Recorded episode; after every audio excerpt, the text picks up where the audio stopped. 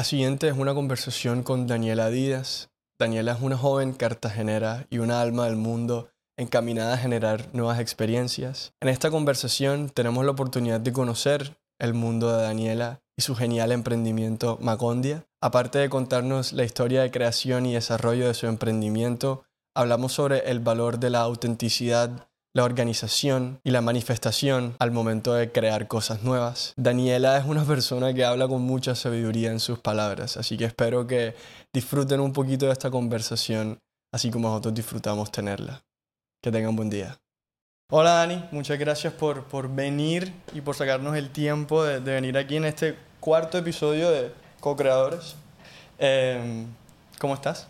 ¿Cómo te encuentras? Súper bien, gracias a ustedes por invitarme.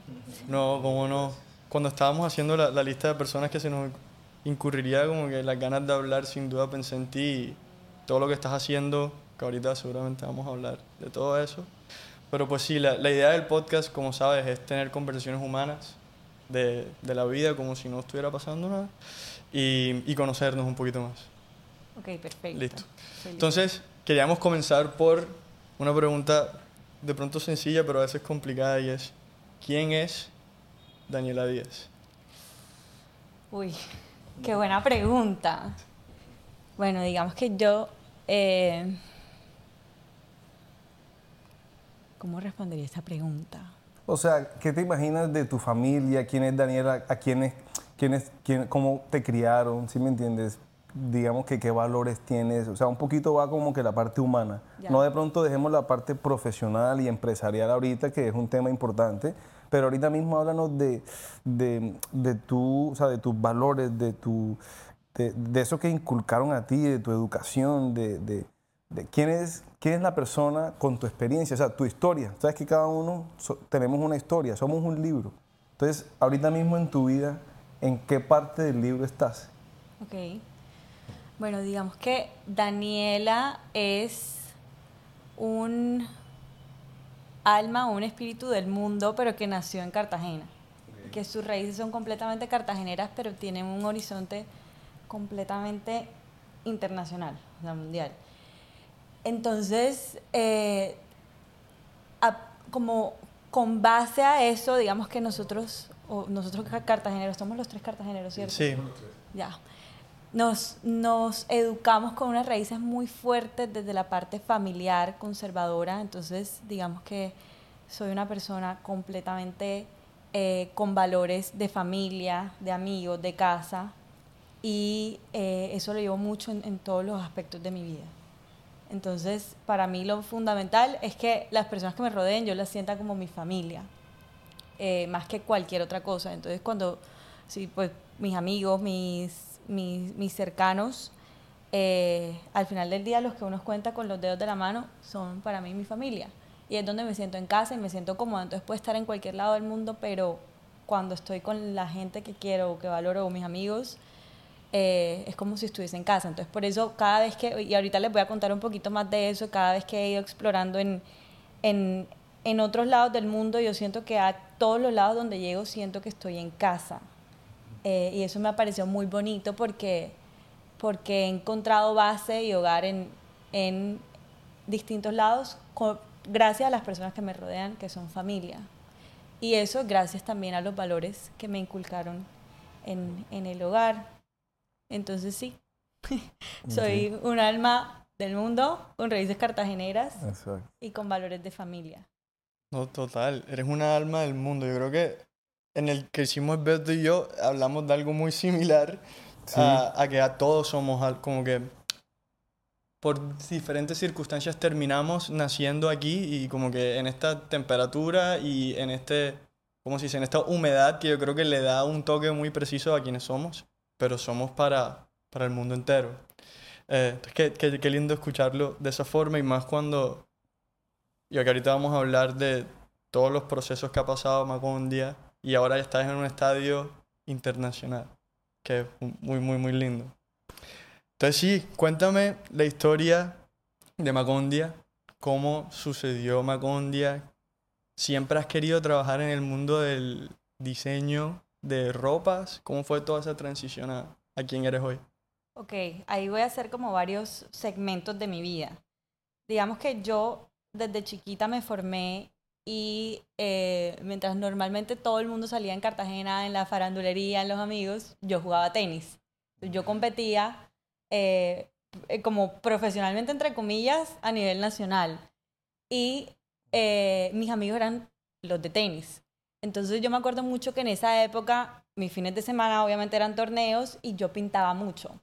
Pintaba porque mi mamá me llevaba a, a donde ella se hacía la ropa, yo siempre veía que se hacía la ropa y a mí me encantaba pintar. Pero yo en mi mente, en subconsciente, nunca lo imaginé como si fuera una profesión, nunca soñé en ser diseñadora. Es más, digamos, hoy no soy la directora creativa de la marca, la directora creativa es mi socia, pero a mí siempre me encantó, pues sentí mucha pasión. Y mis papás me inculcaron mucho, eh, digamos, todo el tema empresarial entonces yo nunca vi como diseño de modas una profesión como tal que yo iba a estudiar, sino como que algo que me gustaba un montón. Entonces, bueno, pasó el tiempo, crecí, eh, em, estudié negocios internacionales en Barranquilla y cuando ya estaba como en el último semestre de materias, me quedaban cuatro materias y yo dije, bueno, tengo dos opciones. La primera, o me quedo en Barranquilla, no hago nada, o me consigo un trabajo en Barranquilla porque cuatro materias no es nada en un semestre, o sea, tienes mucho tiempo libre ya yo estaba aburrida, o sea, yo quería salir de la universidad, quería empezar a producir. Y la otra, o hago esas materias en Cartagena y como tengo más contactos en Cartagena, veo qué pasa. Listo. Bueno, dos, literal dos días de, de que pasaron desde que pensé eso, tomé la decisión y siguiente semestre me fui para Cartagena. Estando en la primera semana de clases, me acuerdo que yo fui a la universidad, me tocaba ir a la tecnológica, fui a Ternera, dije dos horas, regresé a mi casa después de dos horas y me senté y yo dije, ya, esto es el día, o sea, no, imposible, o sea, no hay manera. Y eh, me senté con, con una amiga y yo le dije, Karen, necesito que me ayudes a ver a quién le paso hoja de vida, ahora mismo no me interesa el trabajo que sea, yo solamente quiero hacer algo como distraerme, ganar como, no sé, algo, empezar a ahorrar, qué sé yo, algo. Y ella me dijo, listo, vamos a empezar a pasar las hojas de vida y eso. Bueno, en fin. Em, en ese momento eh, me acuerdo que, que, ella me había dicho, hay una opción como en el colegio, porque la familia tiene un colegio, y como que de la parte administrativa, qué sé yo, como en el preescolar, yo, bueno, dale, no importa, me dijo, tienes horario flexible, puedes ir a la universidad, volver, yo listo, ya, de una, ya yo en mi mente, ya yo iba ahí, ya. Eh, resulta que un día antes de que yo fuera a empezar con ellos, eh, una amiga, pues otra que me había contactado, me dijo como, no, es que hay una entrevista en el centro, no, que asesora de tienda de una multimarca de lujo. Y yo, uy, me acuerdo que le hablé a mi mejor amiga y yo le decía, Stephanie, yo soy pésima para esa parte de servicio al cliente, o sea, no me veo, o sea, no. Y yo, ¿para qué voy a ir a esa entrevista? Y Stephanie me dijo, no pierdes nada, ve, o sea, no pasa nada. Listo, total, fui a la entrevista, hablé en ese momento con el fundador de la empresa, bla, bla, bla. Duramos en una conversación como tres horas y él me dice, Dani, ¿sabes algo? Yo no te puedo dar ese puesto que, por el que tú viniste, porque siento que tú tienes muchas capacidades que no, pues las vas a perder estando ahí. Y yo le dije, la verdad es que yo vine solamente por cumplir, pero te iba a decir que no. Entonces él me ofreció otro puesto, me dijo, va, puede ser la coordinadora logística de la empresa, manejar los proveedores, las negociaciones, bla, bla, bla. Y yo, pues después de haberlo escuchado con su sueño, como, con cómo proyectaba y visionaba la empresa, que bueno, cabe recalcar, resaltar que cuando yo me gradué, ya yo tenía claro que yo quería, cuando hiciera empresa, hacer una empresa, como básicamente a mí siempre me gustaba la experiencia. Entonces yo decía, me gustaría operar restaurantes, hoteles, si tengo franquicias, franquicias, pero quería como la experiencia del consumidor. Y eh, en ese momento el que se volvió mi jefe me dijo todos sus sueños y cómo visionaba desde, desde un punto que todavía era muy pequeño. Y decía, uy, bacanísimo porque voy a empezar a, voy a empezar a aprender en algo que me gusta eh, en un trabajo que pensé que en verdad era de relleno, pero no va a ser porque le voy a poner todas mis ganas, el empeño, la pasión y a una persona que es muy soñadora y que quiere salir adelante y que quiere seguir cumpliendo sus sueños. Entonces, bueno, listo, empecé. Eh, en ese primer trabajo duré un año en el que me enamoré un montón de toda la industria, de la capacidad que tenía el diseño colombiano y los colombianos como tal de vender al mundo, porque eh, digamos que en ese momento yo no tenía tanta concepción de lo que uno podía pagar por, qué sé yo, una prenda. Pero yo en ese momento me di cuenta como un extranjero, porque eh, digamos que en la, la, tienda queda en el centro, entonces el, el 70% del, claro, del, del, del, cliente es extranjero, entonces obviamente gastar en dólares, buenísimo, y yo veía como la gente pagaba un millón de pesos por un vestido, dos millones, se daban cuentas de cinco millones, y yo decía, ¿cómo así? O sea, si el mundo está completamente lleno de oportunidades. Y eh, bueno, me fui enamorando de absolutamente todo el mundo, en las negociaciones de proveedores, de ver el ADN de cada marca, cuál era la que mejor le iba, por qué le iba mejor, cómo era su comunicación. Y me empecé a involucrar muchísimo, muchísimo. Y eh, aprendiendo un montón, porque en ese momento yo estaba mentalizada que solamente me interesaba aprender, no me interesaba salario, no me interesaba cuánto tiempo me quedara en una oficina, no me interesaba absolutamente nada. O sea, yo estaba súper feliz de estar cuál es una lección importante porque mucha gente está pensando es en la retribución y no en el crecimiento del aprendizaje, como dices tú. Claro, pues, y, muchos jóvenes, hasta el sol del día, que hasta el sol del día, hasta el día de hoy, eh, eso ha sido parte como del, del, de lo bonito del proceso y es que yo nunca he tenido un enfoque de dinero, como estoy esperando ganarme los millones con esto, sino que lo va a hacer muy bien y ya después, pues el, el, el como el resultado será... Sí, el dinero llega. Efecto, Claro. Entonces, bueno, digamos que en ese trabajo duré un año, eh, un año en el que, bueno, crecí un montón, ya les dije que, eh, que tuve una excelente experiencia, pero ya llegó un punto en que yo como profesional me sentía un poquitico estancada. Entonces yo dije, no, pues ya cumplí un ciclo, hay que avanzar. Cuando tomé la decisión, eh, a las dos semanas tenía un trabajo nuevo con una diseñadora que estaba en esa misma tienda, pero en Bogotá. Y yo decía, si me voy para Bogotá, yo no le puedo pedir un peso a mis papás. Además que les iba a avisar con dos semanas de, hola, chao, me voy. Entonces yo cuadré absolutamente todo. El salario que le iban a pagar a la persona era menos de lo que me podía dar a mí para mantenerme en Bogotá. Bueno, total, hablando con la, con la diseñadora, llegamos a un acuerdo y listo. Ya todos los números me daban, eh, vivienda me daba, lo buenísimo fue que también me quedaba el, trabajo de la, de la casa caminando, entonces perfecto, calidad de vida Bogotá, check.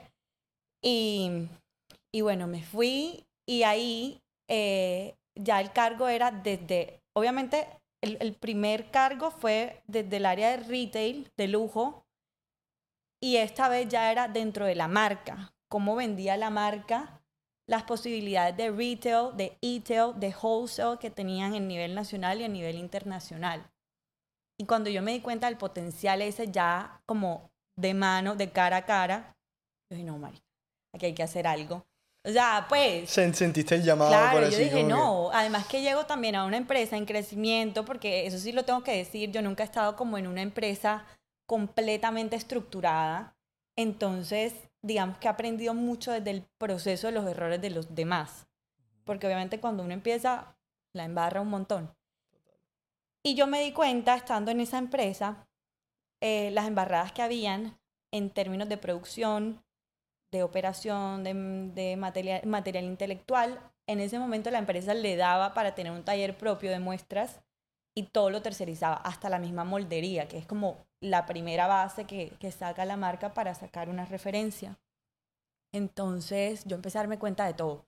El inventario no estaba en software, entonces todo estaba manual en Excel, se podían perder mil cosas. En fin, empecé a identificar todo ese montón de errores que podía tener la marca y que, lo que le podían perjudicar al momento de vender errores de calidad, de taller, que llegaban cosas que no se revisaban. Identificaste el problema, por así decirlo. Entonces ya obviamente con una primera experiencia que me dio toda la base de un consumidor final, más la experiencia de la parte de material intangible, cómo es la creación de todo, la, la producción y el, el, sí, el proceso inicial de todo, desde proveedores, materias primas, cómo se consiguen, cuáles son los mejores proveedores.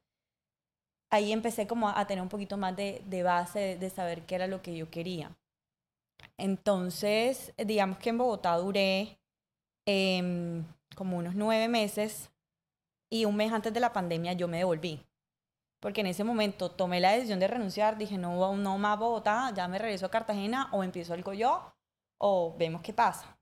¿Y por qué renunciaste? ¿Por qué tuviste ese llamado a, a, devolverte? Porque en ese momento no me sentía desde lo personal y, si a mí hay algo que no me conecta desde lo personal, yo no, yo no soy como un burro y una mula de carga que anda y ya desde lo profesional, aunque todo vaya bien, sino que si Daniela persona no está bien, eh, entonces hay que cambiar. Entonces en ese momento Daniela persona no se sentía bien. Eh, gimnasio, por ejemplo, me que yo soy una persona súper deportista y en, por ejemplo en el gimnasio me quedaba la mitad de la casa al trabajo me iba por otra vía para no ir no ver el gimnasio y no sentir por el frente.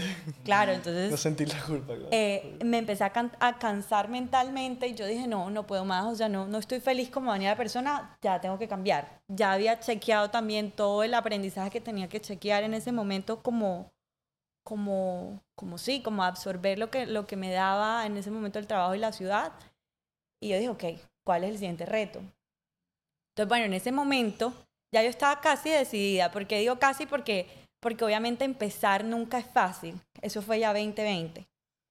Eh, em, entonces, en ese momento que ya yo estaba buscando la forma de empezar el modelo de negocio y tal, me vuelve a contactar mi antiguo jefe y me dice, tengo un nuevo proyecto para ti. Ya hemos crecido, tenemos más tiendas, bla, bla, bla. Eh, ¿Por qué no hablamos? Listo, hablamos y por una u otra razón se mete la pandemia y dejamos la conversación ahí. Y la retomamos otra vez como a finales de mayo, junio. Y me dice, hablamos de todo, la pandemia, me dice, Dani, em, quiero que sepas que ahora mismo en la empresa no hay nadie en nómina. Estamos la, la administrativa, Ana Belisa, que fue una de mis mentoras muy importantes eh, como directora creativa, y yo. Eh, y quiero que tú seas la siguiente del equipo porque queremos abrir la web, necesitamos hacer curaduría para diseñadores, las contactar, contactar los nuevos diseñadores porque iban a abrir una tienda de niños, de swim, en fin, como nuevas categorías.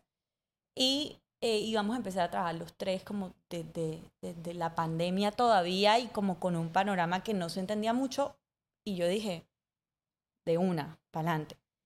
Entonces, bueno, empezamos y todo ese año también fue hermoso porque ya fue un año más desde la parte de innovación y mi capacidad como de madurez profesional para también tener negociaciones y relacionarme mucho mejor. O sea, ya no sentirme tan niña. O sea, hasta el día de hoy todavía me siento una junior, porque la verdad, todavía soy una junior, pero si bien cuando yo empecé tenía 21 años, era demasiado inmadura, todavía era muy emocional, de ahí a los 23, que fue en el 2020, ya yo me estaba preparando para darle la cara al mundo como Daniela, no como otra marca que está detrás, eh, pues adelante mío.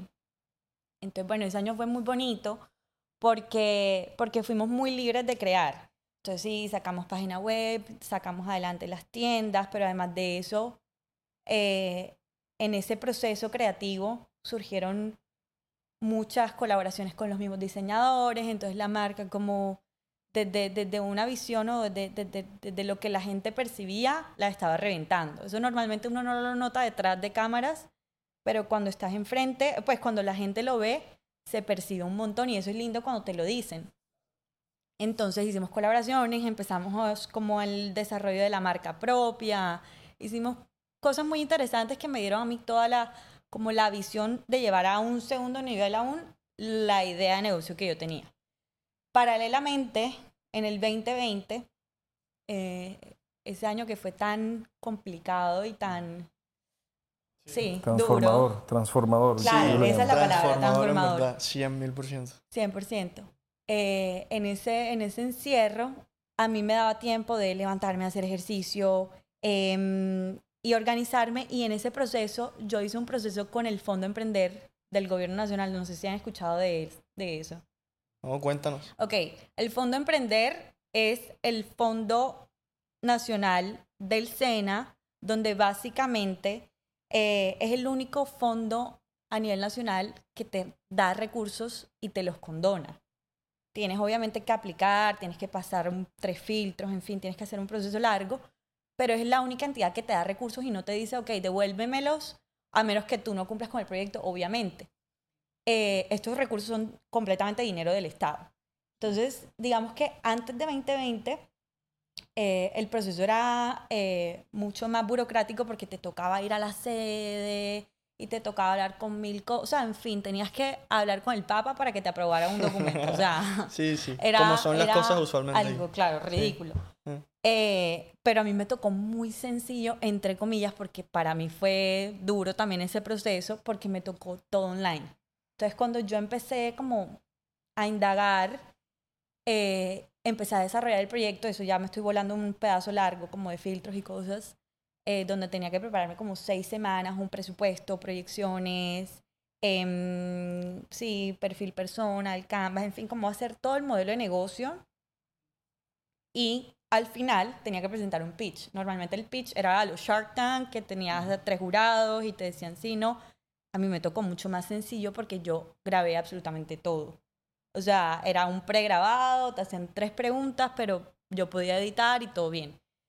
Entonces, bueno, resulta que yo, paralelamente que iba trabajando Agua de León, que se llamaba la empresa donde trabajaba, y, eh, y mi proyecto, yo dije, bueno, pues si se da bacanísimo, si no, ya tengo todo como en un documento, lo que yo quería, una marca. Pues ya les cuento un poco del, del proyecto que en ese momento puse, que era básicamente estudio creativo por lo identificado en la empresa en Bogotá. Yo dije, necesito un taller propio que vaya creciendo con la marca, pero que asegurar la calidad, asegurar material intangi- intangible y asegurar absolutamente el proceso que va a ser bien. ¿Por qué? Porque cuando ya uno tiene, es, es normalmente un poquito riesgoso porque los costos fijos se te aumentan un montón. Pero cuando tú tienes como un norte claro y de pronto en el términos de estética también lo entiendes y, y sabes leer el, como el, el mercado, puede que la revientes, que eso es básicamente lo, lo, que, lo que ha pasado. Lo que te está pasando hoy. Sí. Pero con mucho susto, no crean. Eh, Sí, sí, obvio. y, y desde la marca, una marca que se inspirara en arte, en, en, en lo que pasa en la economía, en la sociedad, en los paisajes, en la vida misma, en fin. Yo no sabía que en ese momento yo estaba creando algo que hoy en día es la base de lo que es Macondia, pero ya les cuento lo bonito de Macondia. Entonces, bueno, 2020 pasa eso, por ahí en septiembre, eh, a finales de agosto ya suscribo el proyecto y me dice mi asesor como que, no, bueno, tienes que esperar a pasar filtro, no sé qué, primer filtro, no, pasaste súper bien. Yo, bueno, bacanísimo, segundo filtro, no, bacanísimo, tercer filtro. Eh, bueno, Dani, eh, yo no quería decirte esta noticia, pero eh, ya yo, bueno, nada, baila. Eh, pero fuiste uno de los mayores puntajes en, a nivel nacional en todos los proyectos que pasaron. La media fue 62 y tu proyecto sacó 90. Wow. Yo, ¿qué? Yo me- no entendía absolutamente nada, porque en ese momento también yo estaba súper metida en mi trabajo. Como les digo, yo, yo soy una persona supremamente apasionada, no tengo horario, no tengo absolutamente nada, no tengo límites. Y yo decía, ay, Dios mío, o sea, ¿cómo voy a hacer ahora para tener este trabajo y para empezar lo mío? Porque en efecto tengo que empezar, o sea, no hay manera. Entonces, bueno, no, como cuando hay que empezar, no sé qué, no, tienes que hacer una documentación, vas a firmar contrato con el gobierno, pagaré, bla, bla, bla, porque obviamente si algo salía mal, me tocaba devolver los recursos. Entonces, bueno, digamos que yo seguí. Y en ese proceso, ya 2021 enero, cuando Agua de León empieza a crecer, eh, el equipo creativo empieza a crecer también. Porque ya obviamente Dani no podía sola, sino que necesitaba más cabezas que ayudaran en la operación y en la creación. Sobre todo de las cosas tan chéveres y interesantes que estábamos haciendo. En ese momento entra, me acuerdo que entrevistan a Gaby también para lo mismo. Gaby es mi socia. Entonces entrevistan a Gaby para lo mismo. No, que vamos a buscar una asesora comercial. O sea, Gaby es todo, puede ser todo menos asesora comercial. Gaby es una completa artista, talentosa, o sea, es otro nivel de, de persona. Y ella le gusta mucho el disfrute de su vida. Entonces ya para ella un horario de 11 a 8 de la noche, 9 de la noche no funcionaba, sábados, domingos no, porque es una persona muy familiar al igual que yo. Entonces, eh, bueno, obviamente eh, en ese momento mi jefe por descubrir también cuál era la persona que tenía enfrente el talento, dijo, no, porque mejor no eh, entras al equipo creativo y haces esto, ta, ta, ta. Total que el día de la entrevista, Gaby tenía un kimono que tenía fotografías. Y yo dije, claro, pues sí, como algo que se ponen las mujeres encima de la ropa. Y yo obviamente aquí en mi mente y todos los que les contaba de la marca que, que ya estaba en proceso, bla, bla, bla, de eh, paisajes, arquitectura, diseño, lo que sea, fotografía, y yo veo ese kimono de fotografías y yo, yo digo, ¿esta vieja dónde sacó esto? Y le pregunté, oye, qué divino tu kimono, ¿dónde lo sacaste? Me dijo, no, fue mi proyecto de grado de la universidad. Y yo, ¿qué? Y como dos semanas después nos sentamos, obviamente nos estábamos conociendo apenas, y como en ese impulso de dos, cerebros derechos, porque las dos somos completamente derecho, emocional, cada una es más fuerte en una cosa que otra, pero, pero las dos somos muy emocionales y creativas y, y intuitivas también. En ese momento dijimos, ah, bueno, yo les dije, muéstrame tu proyecto en la universidad, no sé qué, abrió su computador, me empezó a mostrar todo, y yo, no puede ser. Imagínate que yo desde hace un año vengo trabajando en esto y en esto, en esto, en esto, pero eh, es literalmente lo que tú tienes desde la parte creativa que ya venías trabajando. Y que sí, no sé qué, ¿por qué no somos socias? Eso lo dijimos como en febrero 2021. Pero en ese momento de impulsividad hicimos grupo y de todo. Y después las dos quedamos como que, bueno, no, mejor no hablemos de esto todavía, porque tenemos un montón de proyectos en la empresa y tenemos que sacar las cosas adelante y no sé qué. Total, dejamos eso quieto ahí. Pero en efecto, eso también era una doble, porque mi cerebro izquierdo reaccionó y dijo, ven, o sea, ¿cómo le vas a decir a alguien que no conoces que sea tu socio? O sea, no. Entonces, obviamente en ese tiempo que pasó, claro, en ese tiempo que pasó, las dos nos analizamos un montón cómo éramos desde lo profesional, desde lo emocional, desde la persona que éramos. Identificamos si en verdad cada una nos funcionaba ser Periodo de prueba. Claro, socia de la otra. Ver cómo, cómo funcionamos bajo presión, cómo, en todo en general, en todo.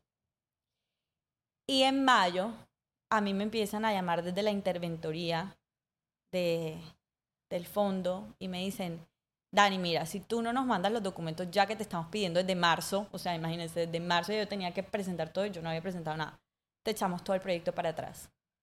Y yo, ¿qué? O sea, no hay manera. No hay, o sea, como sea, yo otra vez la misma mentalidad, como sea, tengo que sacar todo adelante, o sea, si me tengo que volver tres, lo que sea, lo hago.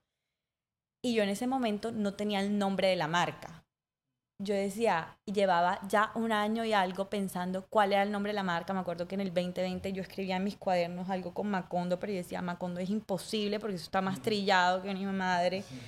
O sea, no. Y pues obviamente, ¿por qué Macondo? Porque yo tengo raíces amarias, mi mamá es de Santa Marta. Y a mí siempre me ha inspirado mucho como todo el ambiente de la sierra, la Tairona, la montaña, el Siruma, el atardecer. Eso, sí, me encanta. Tiene, unos colores muy particulares, la verdad. y muy lindos. No, me encanta, me encanta el atardecer, me encanta el mar, me encanta el amanecer, me encanta todo lo que me conecta a la naturaleza. Y yo quería algo como desde de, de, esa parte, como de raíces. Pero yo decía, Macondo ni con nada, no hay manera, gas. Que no gas, perdón. Entonces...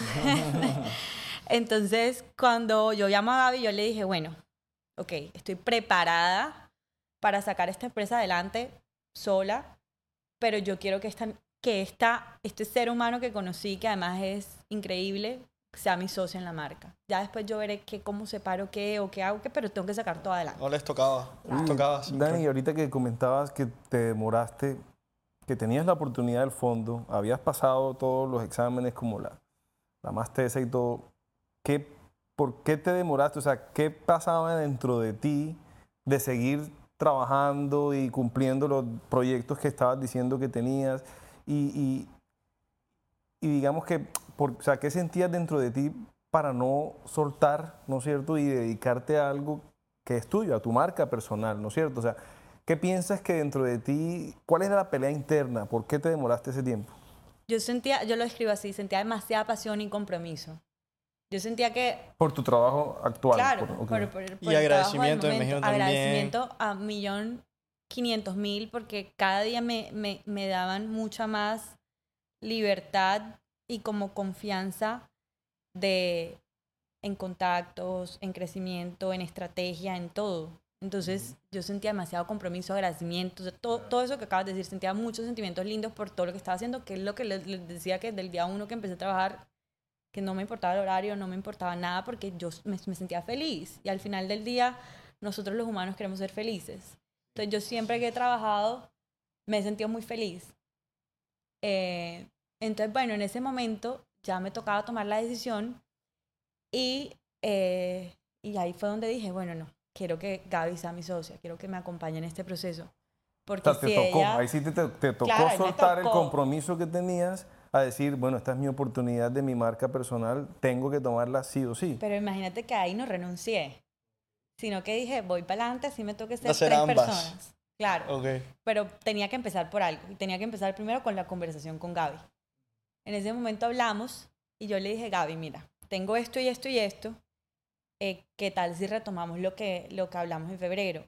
Y ella me dijo, Dani, esta semana justo em, estaba pensando sobre eso. Y yo, bueno, sentémonos a hablar. No sé qué me dijo, sí, te espero el sábado en mi casa, almorcemos y hablamos.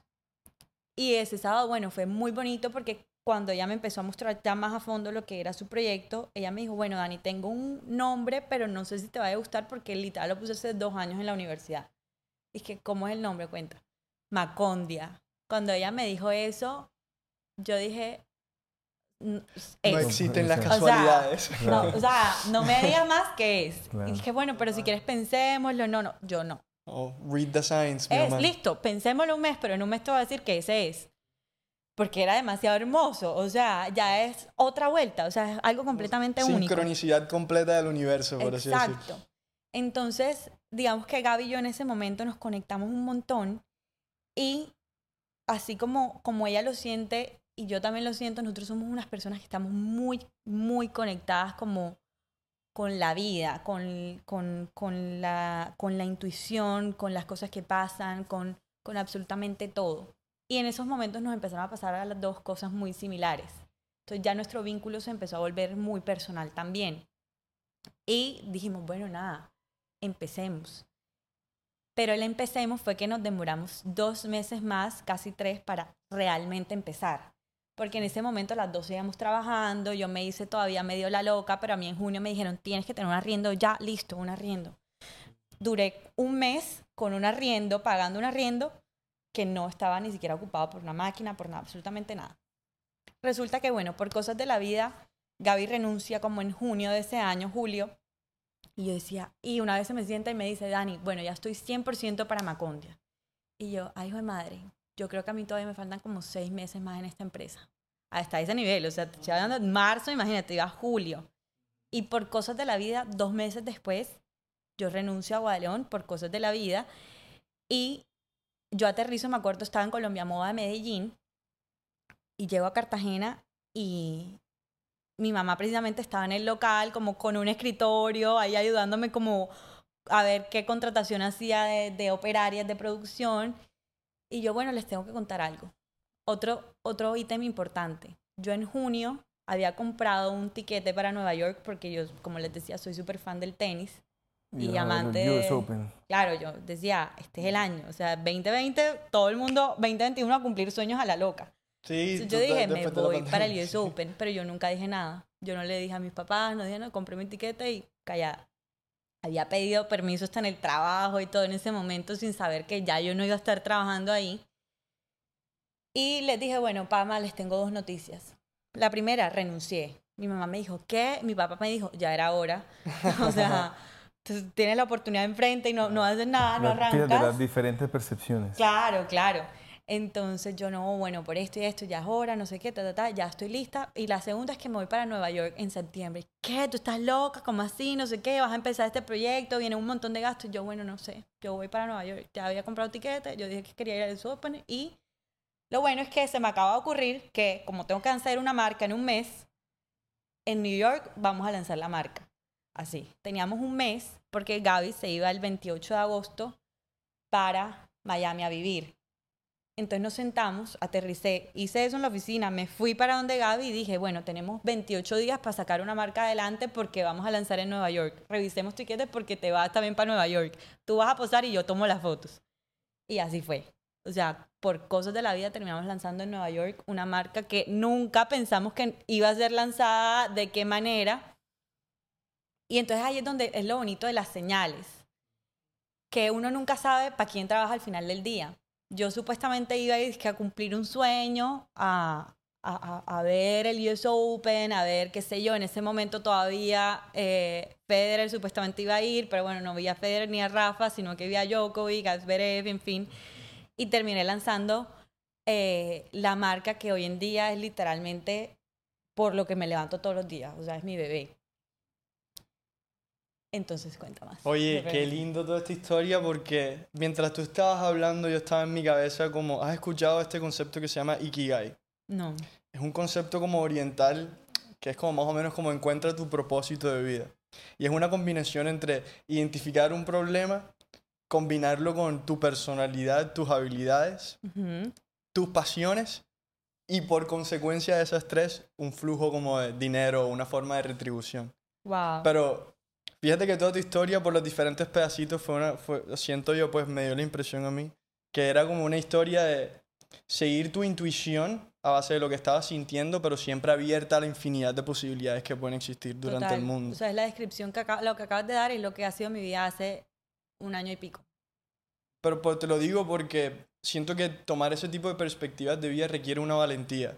Es no es fácil tener, como está diciendo Beto, las emociones que uno siente cuando tengo que dejar mi trabajo, lo que ya he hecho, lo que significa para mí, para lanzarme a mí mismo a un claro, reto, sobre todo que en ese momento, digamos que yo tuve un primer acercamiento con influencers, con, digamos, con entidades grandes, por ejemplo, en, en, ese momento hablaba con, con, con, las que representaban Vistete de Colombia, no sé, tenía las puertas abiertas para todo, pero detrás de un nombre.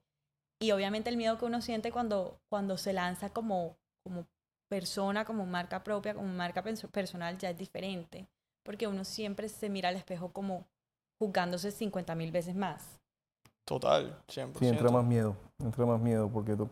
No, es que quería decirte, Dani, que en tu descripción de todo este emprendimiento, que te felicito y, y, y súper chévere que des este ejemplo a todos. Total, admiración. Dijiste varias veces por cosas de la vida, me encontré, por cosas de la vida hicimos, porque se la... Entonces, yo analizo un poquito que esa frase es tú imponiéndote retos, ¿no es cierto? Y tirándote a la piscina sin pensar, esto lo tenemos que lograr, esto lo tenemos que hacer y te pones tus mismos tiempos y todo. Y para mí eso es una de las maneras más inteligentes para emprender, para crear marcas personales, para, para cumplir objetivos, porque mucha gente tiene ideas, ¿no es cierto? Hay muchas em, relaciones y amistades que uno puede pensar y soñar en cosas, pero el éxito de los negocios em, es la ejecución. Y yo siento que esa frase tuya es el símbolo más grande de ejecutar para hacer realidad las cosas. Entonces quería como que decirte 100%, eso. Y yo, sí, literal. Esa, esa ha sido como, eso. como la acción que ha llevado al resultado. Porque normalmente uno a veces como que piensa muchas cosas cuando va a empezar algo, pero si no te lanzas, así sea como sea, no vas a tener ningún resultado. Entonces yo dije, la tiro toda. O sea, voy con absolutamente todo. Si me toca poner, que, en efecto es así, como si me toca poner recursos personales, los pongo. Si me toca poner tiempo extra, lo pongo como sea. Porque es como, como si, voy a decir algo muy raro y puede sonar feo, pero al final le da mucho sentido a la vida y propósito. A veces hay momentos de mi vida en los que yo lo vivo como si fuese una persona que tuviese una enfermedad terminal, como un cáncer, sobre todo en esos 15 y los 30, porque tengo que llegar a saber que tengo que cumplirle a siete personas que tienen que llegar a su casa a darles comida, a llevar lo que sea para surgir. Estás hablando de tu equipo de trabajo en... Claro, claro. Entonces, cuando yo siento que en la cuenta no hay nada, porque todo el primer año obviamente ha sido así, o sea, no, no, no, no ha sido nada más diferente a que una cuenta que hoy puede estar en un número, pero mañana puede estar en cero. Esa yo creo que es la vida de un emprendedor y el que, el que empieza me, me entiende, que, que a veces yo siento como que, ¿será que estoy haciendo las cosas mal? Porque esto pasa, pero en verdad es lo más común. Entonces, claro, cuando tú vives pensando que que tienes un deadline, vives con mayor intensidad y arriesgas absolutamente todo para que todo salga bien. Y mi mentalidad desde ese momento en que he concebido la vida como una ganadora es que tengo que salir adelante y que no me voy a morir. Entonces todos los días es un nuevo reto para mí con el que me levanto como si fuera mi último día. Entonces eh, es, muy estoico de tu parte, es muy estoico. Hay una, hay una frase que se llama memento mori, no la has escuchado. Es como una, un latinazgo de estos que dices como acuérdate que te vas a morir. Y refiere precisamente a la, a la, emoción que estás describiendo o la perspectiva que estás describiendo. Y es, acuérdate que va a llegar un día en donde no vas a pararte de la cama. Entonces, haz todo como si fuera lo último que vas a hacer, ¿sí me entiendes? ¿Cuál? como tú dices, puede ser un poquito oscuro, como no sé, porque es la muerte y eso. Claro, o sea, Pero creo que la, la, valentía que te da y como que la, el vigor que te da en el día a día es, es muy, muy importante cuando se trata de emprender, por ejemplo. Sí.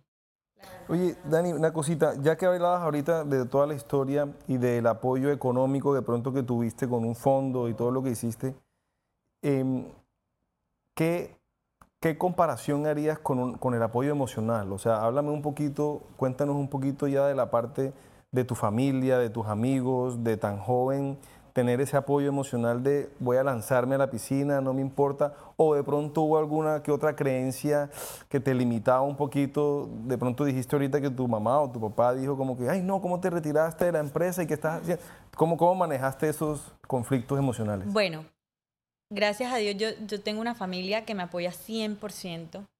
Obviamente desde, desde la visión de los papás cuando lo ven a uno eh, irse a toda siempre es como un poquitico miedoso.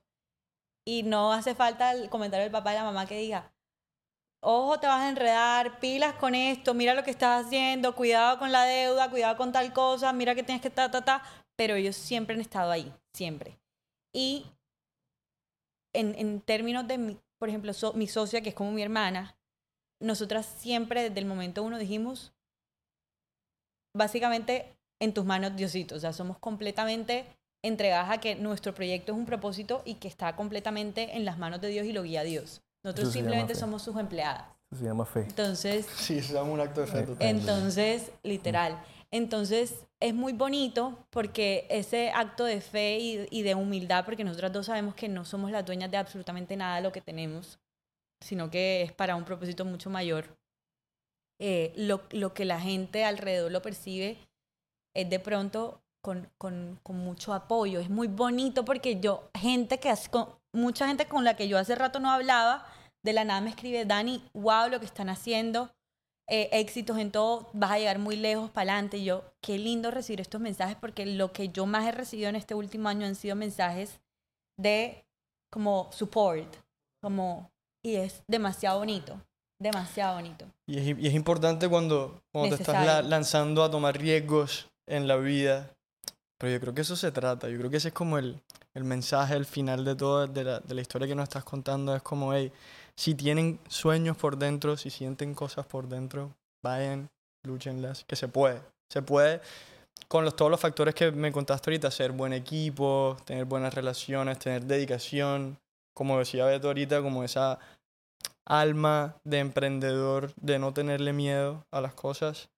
Es muy lindo. Yo quería preguntarte ahora que estamos tocando un tema como emocional. Hablamos de la historia de Macondia. Hoy Macondia, digamos que, si me permites, podría decirte que es un success, por así decirlo. Eh, ¿Cómo te estás sintiendo ahora que estás viendo Macondia todos los días crecer, que estás viendo que te están solicitando más cosas? Por ahí las veo que están ya haciendo cosas en Estados Unidos, haciendo cosas en Medellín, diferentes cosas. ¿Cómo, cómo te sientes ahora que estás viendo las cosas marchar? Uy, eso, eso me lo preguntaba precisamente. Eso, bueno, fue un choque para nosotras, para Gaby, para mí, cuando estuvimos en septiembre este año, otra vez en Nueva York, en una feria, porque este, este año el viaje fue muy diferente. El año pasado, cuando fuimos, digamos que nos lo disfrutamos un montón porque no sabíamos qué nos esperaba. Simplemente éramos dos niñitas caminando por ahí, tomando, fotos. sí, relajados, con una ropa que para nosotros era chévere, pero nunca supimos el impacto que iba a tener en el proceso que nosotros hemos tenido, digamos que hemos tenido un apoyo impresionante de la comunidad, no solamente de nuestros amigos, sino de la comunidad en general, eh, de influenciadores, de stylists, de cantantes, de pues, amigos de la industria. Hasta el sol de hoy, Maconde no ha pagado un solo peso en mercadeo de alguna influencer, sino que todas nos han escrito o nos han contactado a manera de wow lo que están haciendo. Orgánico. Claro, y eso ha sido muy bonito porque yo sé lo difícil que es para muchas marcas cuando toman, tocan puertas y puertas de, eh, por favor, queremos hacer esto. Y pues obviamente la respuesta de muchos influencers porque es su trabajo. Como listo, un post te cobra 5 millones de pesos y sé lo difícil que es para una marca tener 5 millones de pesos en el bolsillo para pagar mercadeo. Entonces hasta el sol de hoy eh, hemos tenido un, un, como una comunidad que nos rodea que, que ha estado como en pro de nuestro crecimiento y en cómo ayudarnos a crecer. obviamente esa respuesta que, que, que cómo me siento es, es más compleja para mí porque si bien ha pasado un año que ha sido muy intenso y no me siento obviamente la misma persona que era hace un año, ¿Qué cambió? ¿Qué cambió? yo creo que me siento mucho más madura y más tranquila. Porque lo que yo les decía al inicio, como todo era tan incierto y posiblemente en el primer mes de Macondo se vendió un millón de pesos y ya, y, y, y estábamos arrancando, no sabíamos nada. em, era además una niña más estresada porque empecé a tener compromisos con, con empleados, con empresas, con impuestos, con no sé qué, no, cogía rabias así como no entender muchas cosas. Este año para mí fue como, con todo lo que ha pasado, he aprendido a madurar desde la parte de saber entregar esa carga, vuelvo y, meto la parte espiritual a Dios. Entonces ahora mismo me siento como un ser que simplemente es guiado, que tiene un propósito que es guiado y que la va a dar absolutamente toda, así como desde el día uno cuando trabajaba para otras personas. Entonces, hoy para mí todavía, digamos que sí me siento muy feliz y aplaudo porque eso me lo enseñaron, me dijeron, es que tienes que parar un segundo y decir como, ok, lo que he hecho tiene mérito, porque hasta como, ah, o en un año entero he seguido y seguido y seguido y nunca he parado para decir, ok, hoy voy a celebrar lo que me está pasando. Y eso es muy importante, porque posiblemente si uno cruza esa línea de, de no agradecer en el momento que toca y hacer la pausa, te empiezas a volver como ambicioso de querer más y más y más y nada te satisface y eso ya es regirte por los valores del mundo. Y esa no es la idea porque pues la idea es que, que, que siga siendo un ser humano feliz, tranquilo y, y que podamos seguir aportando. Pero ¿cómo me siento? Como una persona que tiene un compromiso aún más grande con una sociedad y una comunidad que aún crece más. Entonces, en efecto, Macondia para mí será un, un, un transporte, un vehículo para llevar mucho o llevar más allá un mensaje que está necesitando la comunidad. Porque hoy Macondia para mí no es una marca de ropa y para mi socio tampoco, sino que es, es, es una entidad. Nosotros lo vemos como un personaje que es capaz de comunicarse, que es un personaje futurista, que, que, que es muy humano también, pero al mismo tiempo con una visión que va mucho más allá. Entonces, Eh, Creo que es auténtico a todo lo que nos estás contando de ti. O sea, claro, claro. Muy similar y muy auténtico. Y yo creo que eso es lo que le da el factor diferencial, por así Es decirlo. que para mí Macondi es un alien, no tengo cómo, cómo, cómo definirlo, o sea, es otra vuelta. Como que viene a traer un mensaje, pero en verdad muy humano. Es muy humano por los mismos valores que Gaby y yo tenemos, de, de la casa, de la humanidad, de la familia, de Dios, pero entendemos que estamos en un mundo que está a millón, que está cambiando y que necesita tener una base o una voz que les diga como, hey, pilas con esto o, o por aquí es, porque dentro de cada campaña de Macondia siempre tiramos un mensaje, no sé si se han dado cuenta, si, si han tenido la oportunidad de chequearnos fashion y ya, son y, fashion... son yo siento que tienen mucho comentario social, bueno, comentario moderno, por así decirlo, ¿sí me entiendes? En exacto, sus, en las release que he visto que he visto que están haciendo. exacto, entonces en efecto Macondia se convertirá en una marca que, que tendrá voz, que estará en multiindustrias también, que hará collabs con muchas, con muchas marcas, con muchas industrias, qué sé yo, como así pasará, pero ahorita yo soy la misma Daniela que va a la oficina, al taller, que empaca pedidos, que responde Instagram, que, que la está dando toda. Está intentando también tener relaciones, hacer crecer la empresa, en fin, o sea, estoy a, a- a toda máquina, pero es bonito porque la gente percibe el trabajo que se ha hecho como growth, y eso es bacano. 100%. Yo, en esos momentos, me estabas diciendo que el último año fue una etapa de crecimiento bastante a nivel interno, no solamente por las responsabilidades que estabas adquiriendo, sino también por el mundo de cosas que estabas descubriendo que nunca te había tocado lidiar. ¿Qué mecanismos utilizabas? ¿Cuál era tu forma de sacar esa válvula como de escape y volver a concentrarte, a, a volver a tu, a tu fe, a tu creencia? Porque no me parece una coincidencia el lugar donde estás, teniendo en cuenta lo importante para ti que es sentir que estás haciendo algo por algo que es mucho más grande que tu interés o que el bolsillo o que el nombre de la marca o la cantidad de followers. Claro. Ahí voy a volver. Yo soy un poquito dispersa, no sé si se han dado cuenta, pero nunca termino una idea. preocupes. Nos Eh, encanta, nos encanta eso. para Esa es la idea, ideas. que estamos hablando aquí en la sala de la casa. o sea. Voy a volver a algo que te iba a decir que no terminé la idea que tiene que ver con esto que, que tú estás diciendo. cuando Gaby y yo estuvimos en Nueva York en septiembre de este año, que fuimos por una feria, que es una de las más importantes a nivel mundial en, en términos como wholesale, em, yo me acuerdo que yo llegué primero a Nueva York y Gaby llegó después. Y cuando Gaby llegó, llegó muy tensa, como con ganas de irse o, quería, tenía, tenía la cara como muy estresada. estresada. Y yo simplemente estaba esperándola con toda la felicidad del mundo porque quería rememorar y agradecer todo lo que nos había pasado hacía un año atrás en esa misma ciudad donde nació Macondia y donde básicamente las puertas se abrieron para todo. Entonces, yo me acuerdo cuando las dos tuvimos esa conversación de tú a tú, de cara a cara, empezamos a llorar un montón, como niñas chiquitas. Y nos dijimos, Dani, es que tú no te das cuenta de lo que nos está pasando.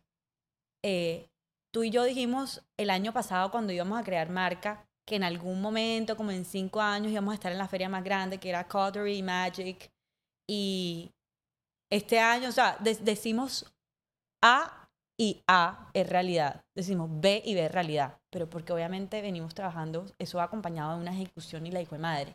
Manifestación y Claro, es como un manifesting que tú no te imaginas el poder que tiene. Entonces... ¿Y por qué lloraban? ¿Por qué lloraban? Cuéntame un claro, porque, porque nosotros decimos, fue madre, estamos entrando ya a un nivel que le dimos check a todo nuestro conocimiento de lo que pudimos adquirir en, como, como, como empleadas, como en el past, pero ahora estamos entrando en una segunda etapa de la empresa donde es completamente unknown.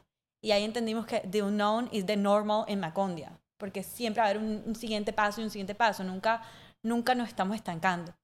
Entonces en ese momento ella lloraba porque ella, por más de que sea la creativa de la marca, la, la, como la, la artista, ella tiene un fact y es que es la más organizada, que es la más centrada, la más aterrizada. Y yo, porque a pesar de ser la CEO, la gerente, relaciones, whatever, soy la más soñadora, la más voladora, o sea, todo el tiempo estoy imaginando cosas y situaciones y momentos. Entonces yo solamente quería estar porque la iba a reventar y ta, ta, ta, y venía del concierto también de Carol G, que en fin, en fin, ella estaba dándola toda en Nueva York. O sea, estaba dándola toda en Nueva York. Y ella llega toda centrada, toda estructurada, es que ahora tenemos esto, porque obviamente en la empresa hay retos. Entonces ya toca estructurar un montón de cosas financieras, que la contabilidad, estamos abriendo ya, pues en fin. Ella estaba muy preocupada por eso y yo le decía, vieja pero estamos aquí, o sea, ya estamos aquí, tenemos que aprovechar la oportunidad. Y, y, en ese momento nos dijimos, como es que no nos estamos dando cuenta que ya estamos dejando a las niñas atrás, ya estamos entrando en otra etapa. Posiblemente el otro año que empecemos a proyectar y presupuestar tú y yo, tú vas a poder estar un mes en Milán, yo voy a estar no sé dónde, pero porque las cosas se nos van a dar y se van a abrir las puertas. Porque hoy estamos diciendo A y es A, estamos diciendo B y es B. Nosotros proyectamos esta feria a cinco años y estamos apenas, o sea, en un año de la marca ya estamos aquí. Y llegamos a la feria, la más importante, y la primera portada de la feria salimos María Gabriela y yo. Cuando salimos, así que vamos como que, no entendemos absolutamente nada. Todo el mundo tuvo que ver la marca con, con, con el pantalón, con el, reflective que no se había lanzado, en fin, con todo. Y nosotros dijimos, parece, esto no es una jodedera, o sea, esto no es una mamadera de gato. en serio? Esto es full en serio. Porque hasta el sol de ese momento, todos los días nosotras jugamos. Entonces, ya ahí fue donde tomamos conciencia de que estábamos dejando a una niña atrás a la niña de Cartagena, de las raíces, de los amiguitos de Cartagena, de, de ese círculo que solamente el Edge es lo que nosotros vemos a saber que éramos dos personajes que estábamos listos para salir y darla toda en el mundo. Entonces, entonces, básicamente lo que nos recuerda todos los días, o lo que nos centra otra vez, o lo que nos aterriza, es que tenemos un compromiso y que hoy en día no, no nos juramos lo máximo porque sabemos que esto no es lo máximo, ni en el día que vayamos a estar en lo máximo tampoco, porque para ella y para mí lo más importante siempre será las raíces, la casa, la familia, el, el, el, lo que en verdad importa, o sea, los valores. Ella y yo somos unas personas demasiado humanas y no comemos cuento de lo material, del viaje, de... No comemos cuento absolutamente nada de lo que la gente o el mundo nos ofrece. Sí, siempre con humildad, dices tú, siempre con una humildad. Exacto. Entonces eso ha sido clave como para también las puertas se nos han abierto, porque nosotros nunca estamos en función de buscar la que para qué nos sirve esta persona o la oportunidad o qué me aprovecho de este, sino como desde la tranquilidad ser nosotras mismas y, y hablar con todos. Y fíjate que de, de, esa transición de sentir que somos unas niñas jugando a hacer ropa y a ver que ya las cosas están haciendo, están funcionando, están empezando a marchar. Es una sensación que yo siento que todos tenemos en algún momento de la vida, que es momento de dejar como la versión de Esteban, de haber crecido aquí o tenía un rol, que es un personaje, que tiene unos amigos, que está dentro de una sociedad, que tiene unos de, unas cosas, a decir, Esteban lo que es, está aquí adentro. Esteban lo que es servicio al universo, a Dios, que es para conectar con las ideas, matar ese niñito como de forma figurativa para transicionar a nuevas cosas. En donde lo que más me gusta de todo, y fíjate que comenzaste también hablando de eso, es no hay límites. El, límite es inexistente. Entonces sí, a mí, a mí eso me parece chévere eh, escuchar y, y, entender. Yo, y, ahorita que hablamos de los, de los niños, has pasado por una transición que nos has contado donde han habido muchos ciclos, muchas cosas sucediendo. Piensa, si yo te dijera, piensa en los jóvenes que tienen 17, 18 años, o que de pronto están en la universidad, están conociéndose a sí mismos, están estudiando algunas cosas, ¿qué consejo le darías tú a un joven que de pronto está conociéndose a sí mismo, pero tiene ideas grandes, tiene sueños grandes, como Daniela, por sincronicidad al universo, se dio cuenta que podía hacer algo totalmente distinto? ¿Qué, qué le dirías tú de pronto a esos jóvenes? Yo les diría que empiecen con los pies en la tierra, con, con, con acciones, así sean pequeñitas, pero que empiecen y que ejecuten. Porque, porque sí he escuchado a muchos niños que tienen sus ideas y sus cosas, pero no hacen nada por eso.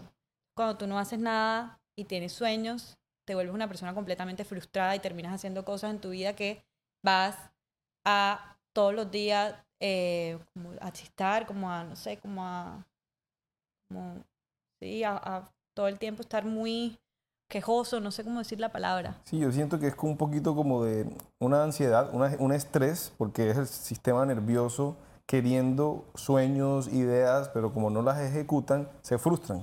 Tú dijiste la palabra, hay una frustración, pero es la misma mente que genera ese estrés, esa tensión y es una ansiedad. Y de ahí parten enfermedades y, adicciones, por decirlo así. Entonces por eso vivimos distraídos, ¿no? Entonces se pierden en la rumba, los amigos, el traguito. Exacto. En el día a día hay que entender que nosotros somos una maquinita. Yo lo veo así porque también desde, desde el colegio lo entendí y es que nuestro cerebro, aquí ya voy a hablar algo más a manera, cómo, cómo funciona, que tenemos un cerebro derecho, un central y un izquierdo. Normalmente uno tiene un cerebro más desarrollado que el otro. Yo puedo tener un cerebro derecho súper desarrollado y más que los otros, que es el creativo, pero por, por la vida, porque la vida me ha obligado desde mi rol, he desarrollado mucho el central, que es el de la acción y la ejecución, y el izquierdo es el de la razón. Entonces muchas veces en, en, en, el último periodo de mi vida me ha tocado ejecutar sin importar muchas cosas o tomando en cuenta la, la, la razón y la creación, que es la unión de los tres cerebros. Entonces, como máquinas tenemos que saber que, que si somos fuertes como desde los sueños y no sé qué, hay que aterrizarlos y sacarlos adelante y ya con una primera acción. Dijiste ahorita, la unión de los tres cerebros es la creación. No, no, no. La creación es el derecho. El derecho. Que, el que en mi caso el que está más desarrollado siempre he sido muy, muy creativa, muy, creativa, muy emocional. Pero el, el, rol de mi vida, porque es verdad, a veces digamos que tu rol eh, te, te, ayuda como a desarrollar mucho más el, el otro tipo de cerebro, qué sé yo, si te toca hacer, estás más involucrado en números, en no sé qué sé yo, ingeniería, cosas así, te toca desarrollar mucho el izquierdo, que es el de la razón, el numérico, el, el vamos a hacer presupuestos, proyecciones, el más seguro, más lógico. Pero está el central, que es en, programación neurolingüística, es el que, que genera la acción, el que es un cerebro militar, el que es el deportista, el que va a ganar, o sea, el que va a cumplir. Entonces yo siento que a, manera de entender eso y entendiendo también que un ser humano es más allá que el talento, la disciplina para llegar al éxito, es que a ese niño soñador no se quede solamente en el sueño, sino que entienda que, como complemento tiene que trabajar. Y trabajar es todos los días hacer una acción que te lleve a una consecuencia, a un resultado. Y que no es, los resultados, normalmente los latinos estamos muy acostumbrados a querer las cosas ya, pero las cosas no son ya. Las cosas siempre se demoran, se trabajan para, sobre todo las personas que sueñan en grande. Uno nunca llega a un resultado grande en un día, dos días. Hay que trabajarlo todos los días. Excelente. Y últimamente está el problema de la gratificación instantánea. Queremos todo ya en un día, como ya tenemos todo a la mano, ¿no es cierto? Con un celular, un aparatico que compramos, consumimos todo. Eso ha sido eh, un, gran problema en la vida. Yo que fui de la generación cuando tenía la universidad donde no había tantos celulares ni, ni internet, a nosotros nos tocaba hacer, no había otra manera sino ir y hacer. Entonces siento que ahora los jóvenes tienen esa pelea interna de que el gran fracaso y frustración en la vida es que no tienen lo central para ejecutar. Y ese es el, el, gran problema que está pasando ahora. Entonces me encanta que nos des tu ejemplo, porque digamos que es lo que hay que motivar a la gente a hacer. Ojalá hayan clases en la universidad o algo de desarrollo emocional. Y, y eso es lo que para mí hay que enfatizar a los grandes maestros y educadores de, de la vida, lo que es la ejecución. 100%. Y ahorita que mencionaste que en tu generación no había redes sociales, quería preguntarte, porque a mí me interesa, me parece bastante particular la forma en que nosotros como humanos relacionamos con las redes sociales. Y por la naturaleza de la industria donde estás o el trabajo que decidiste crear, hay un componente de manejo de redes muy duro. ¿Cómo es tu relación con las redes? Porque, esa, a ver, y te voy, te voy a dar un contexto un poquito de la pregunta. Yo siento que una de las causas de pronto de la inseguridad de muchas personas hoy en día o de angustias, precisamente para no ponerse allá afuera y seguir sus sueños, es que lo que la opinión externa y la aceptación de, de la mecánica de la red termina siendo muy influencial en quiénes son ellos por dentro. Es como si mi perfil de Instagram es como una parte de Esteban. Y yo siento que eso puede ser terriblemente peligroso porque le estás dando mucha responsabilidad de algo que tú no controlas. Y sabemos que si son cosas que no controlan, pues la verdad no es muy bueno sentirlas tan cerca. ¿Cómo ha sido tu proceso con eso? Más que todo siendo mujer que está pasando por diferentes cambios y en la industria donde estás, donde es visual lo, lo, que está pasando. Desde como desde mis redes personales. Sí. Ok, para mí es muy sencillo porque primero a mí no me gustan mucho las fotos. Entonces yo subo muchas cosas como artísticas, o sea, pero desde lo personal porque, porque no sé, a mí me encanta tomar fotos. Entonces subo muchas cosas artísticas o muchas cosas de pensamiento. Nunca le he puesto como que ahora tengo que subir una foto así como para tener más likes. Jamás en mi vida. O sea, simplemente subo cosas que me gustan. O para que te vean o lo que sea. No, cero para que me vean, o sea, o el momento. Pero me da mucha risa porque hay gente que, que cuando me, me dice como que, bueno, yo, que yo te veo, tú ves que en Miami, en Nueva York, o tú es que yo veo los stories de todo el mundo y veo los tuyos y es como si tú vivieses en una obra de arte y como, pues no, pues me gusta la fotografía o, qué sé yo, como, pero nunca como, como para aparentar, ni tampoco para yo verme como, como lo mejor del universo, sino que pongo literal lo que me gusta. Entonces yo siento que Instagram en efecto no me define, es como un espacio lindo donde puedo dejar momentos que me, que me marquen o me parezcan chéveres, compartirlos y ya, es como un parche para mí. Total, eh, y te lo digo porque recientemente he estado pensando en eso, porque con, con todo lo que estamos haciendo ahora con co-creadores y con las diferentes cosas que queremos hacer Beto y yo, que es más o menos comunicar mensajes de conciencia, términos amplios, autoconocimiento, educación, lo que sea. Eh, me he estado topando con eso porque siento que la mejor forma de utilización de las redes es como tú lo acabas de decir, no es quién es, quién es Daniela, sino que te va a mostrar lo que anda haciendo Daniela, ¿sí me entiendes? Lo que, te voy a mostrar lo que me gusta trabajar. O cositas chéveres o lo que me gusta ahí para ver que si te gusta a ti también o algo. Pues no. Total. Normal. Sí, pero es difícil y más que todo cuando uno quiere dedicarse como que a algo que tiene una naturaleza pública, como tener una marca de ropa o estar poniendo contenido en el internet o todas las cosas. Pero muy lindo, la verdad, muy chévere. Dani, para ir terminando el podcast, siempre tenemos unas preguntas que nos gusta hacer a todos los invitados. Ay, cuéntame. Eh, te voy a hacer la mía primero y después te hace Beto la de él. La mía es. Para, para mí hay una cosa que es fundamental en la vida y creo que va mucho en la, en la conversación que hemos tenido hoy. ¿Qué rol juega el amor en tu vida? Es todo. O sea, si te acabas de dar cuenta, desde la forma como hablo, viene todo del amor. Yo no concibo absolutamente nada sin amar, o sea, sin sentir pasión, fuego, soy, vuelvo y repito, un cerebro derecho, emocional, creativo, o sea, yo me muevo por la pasión. Si yo no siento amor, no estoy. Entonces, para mí, es básicamente, absolutamente todo. O sea, Dios básicamente es igual, amor, amor es lo que me mueve a mí. O sea, es 100% todo. ¿Y cómo, cómo lo intentarías definir? Bueno, creo que ahí lo dijiste. Dijiste que la definición era Dios. ¿Cuál? Yo creo que se entiende por sí solo. Pero sí, simplemente que quería hacerte la pregunta. Creo que ya sabía un poquito la respuesta por cómo lo estábamos hablando. Pero, pero sí, para mí es la única verdad universal. Es lo único que yo he encontrado que todos entendemos, así sea un poquitico, tenemos una sensación de lo que significa. Entonces creo que es lo único que, que nos une. Total. Dani, mi pregunta es, em, en un caso hipotético, que eh, hipotético, no, no te lo tomes personal, que te toca irte a otra dimensión, a otro universo, ¿no es cierto? Que Dios te llama y te dice, venga para acá. Y solamente de todas tus cosas que has experimentado en esta vida, que has hecho, las cosas buenas, malas, en tu experiencia y tu aprendizaje en esta historia de vida, ¿no es cierto? Si solamente pudieras dejar tres cosas para decirle a tu familia, a, tus seres queridos, al mundo, a, ese valor que tú quieres darle a las personas, ¿qué les dirías? ¿Qué, qué escogerías? Solamente tres, tres las más importantes para ti, tres frases que pudieras dejar en una piedra aquí así a lo bíblico, ¿qué les dirías a las personas, a los seres humanos y que tenga que ver un poquito relacionado con esto que estamos hablando del amor, de, de ser mejores personas, del desarrollo personal, de la conciencia? ¿Qué se te ocurriría? Bueno, voy a pensarlo, dame un segundo. Bueno, aquí están como los tres mensajes que eh, yo dejaría en el mundo.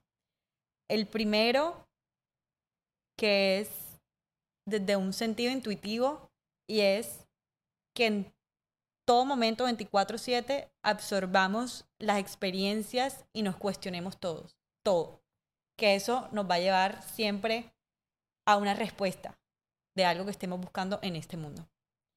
La segunda es que entendamos que en este mundo estamos siendo parte de un plan que no controlamos. Entonces, mientras somos parte de este plan y que la vida un ratico, porque en efecto nuestra alma es la que vivirá siempre y, aquí en el mundo estamos de paso, em, vivamos siempre humildes y al servicio de los demás. Y la tercera se me acabó de olvidar, no la escribí, así que ahí lo vas a cortar y ya lo vas a pegar. No, dale, piénsala, no importa, no, pasa nada. Es más, es para, que, es para que la gente vea ah, que en verdad la pregunta que hace tú es súper difícil. Y más cuando una persona como Daniela que se la toma súper en serio. y la tercera es que vivamos la vida como si fuera un chiste, riámonos más de las cosas, seamos más tranquilos, más espontáneos, seamos más felices. Porque hoy la, hoy la vida se ha vuelto lo que tú hablaste ahorita de las redes como una farsa detrás de una cámara, lo que tú muestras y en verdad hay mucho más contenido atrás de eso que tú, ese video de contenido que grabaste detrás de la pantalla. Entonces aprender a tomarse la vida menos en serio, como a disfrutarla más. Yo creo que no preocuparnos. Esas tres respuestas me dan como otras dos horas de conversación para seguir hundiéndole botones en la cabeza a Daniela. Esa es la idea, que esos tres mensajes sean tan complejos que es lo que ella quiere dejar al mundo y estudienlo cada uno. Esa última parte que tú dijiste de hacer más alegres, espontáneos, yo lo estuve leyendo hace poco que es dejar de preocuparnos y no suponer porque nuestro cerebro, el 90% de lo que pensamos y suponemos y nos preocupamos, Total. Eh, no es verdad, eh, nunca pasa, es mentira. Y es lo que nos hace no ser alegres, espontáneos y felices. Entonces, o el, miedo que te da a ti de repente, porque tú, ¿qué va a pensar esa persona si yo le escribo para preguntarle esto, a pedirle este favor, si me hace... No, no le has preguntado ni siquiera ya, ya, ya de entrada yo creo que hay que tener algo claro siempre y es que tenemos un no 100% asegurado. Entonces, de ahí a una acción que te puede generar otra respuesta, ah, es importante. Importante tomarla porque ya el no uno tiene que estar, ah, bueno, ya me va a decir que no. Listo, lo hago. Sí. Ah, bueno, ya hay el panorama o el mapa que supuestamente pudo haberte llevado acá, te llevó por otro camino que te llevó acá. Entonces, entonces es eso. Es eso, trabajar en eso. Muchas gracias, Dani. Daniela, autenticidad, creatividad, disciplina, intuición y soñar. Muchas gracias. Gracias.